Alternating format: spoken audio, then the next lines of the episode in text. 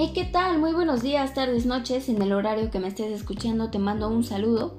Bueno, pues me presento. Mi nombre es Geraldine Borboya, pertenezco a la Preparatoria Oficial 227 José Martí y el día de hoy les presentaré un tema súper interesante. Les hablaré acerca del mantenimiento del hardware de nuestra computadora. Como sabemos, la computadora hoy en día se ha vuelto una herramienta indispensable en muchas áreas, ya que nos puede servir desde para calcular la distancia de la estrella más lejana de nuestro sistema solar, como para la diversión y esparcimiento de un niño que la utiliza para jugar. Antes de pasar a otro tema, necesitamos saber qué es el mantenimiento para PC. Bueno, pues el mantenimiento para PC es el cuidado que se le da a la computadora para prevenir posibles fallas. Se debe tener muy en cuenta la ubicación física del equipo, así como los cuidados especiales de cuando no se está usando. Hay dos tipos de mantenimiento, el preventivo y el correctivo. Comenzaremos con el mantenimiento preventivo. Bueno, pues este consiste en crear un ambiente favorable para el sistema y conservar limpias todas las partes que componen una computadora. El mayor número de fallas que presentan los equipos es por la acumulación de polvo en los componentes internos, ya que este actúa como aislante térmico.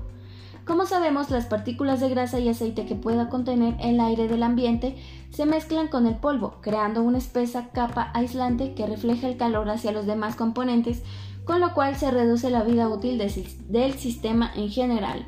Por otro lado, el polvo contiene elementos conductores que pueden generar cortocircuitos entre las trayectorias de los circuitos impresos y tarjetas de los periféricos requiere, si se quiere prolongar la vida útil del equipo y hacer que permanezca libre de reparaciones por muchos años, se debe realizar la limpieza con frecuencia.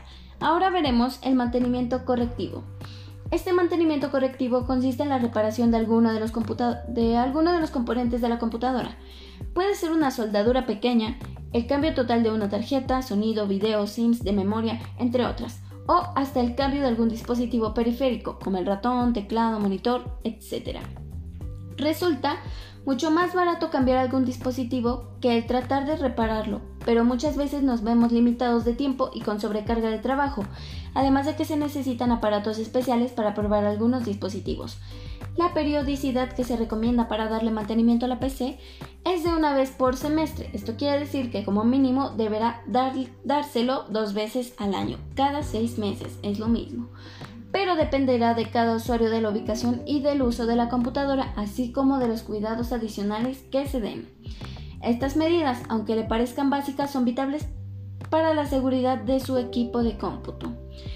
Vamos a darle algunas sugerencias que usted puede realizar. Antes de abrir cualquier computadora es necesario revisarla para poder detectar posibles fallas, por lo cual hay que encender la computadora y probar todas y cada una de las aplicaciones. Si detectó algún problema, tome nota e infórmele al dueño del equipo. Antes de quitar los tornillos, es recomendable que desconecte la computadora de la energía, quite todos los cables exteriores tomando nota del lugar de donde los quitó. Retira los tornillos e introduzcalos en el bote para rollo fotográfico. Quite la tapa de la computadora. Si el CPU es mini torre, acuéstelo para poder trabajar con comodidad y seguridad. Antes de quitar algún o cualquier componente, observe con cuidado la parte interna de la PC. Tome nota de la colocación de las tarjetas para que cuando termine el mantenimiento preventivo las coloque en el lugar exacto de donde las sacó.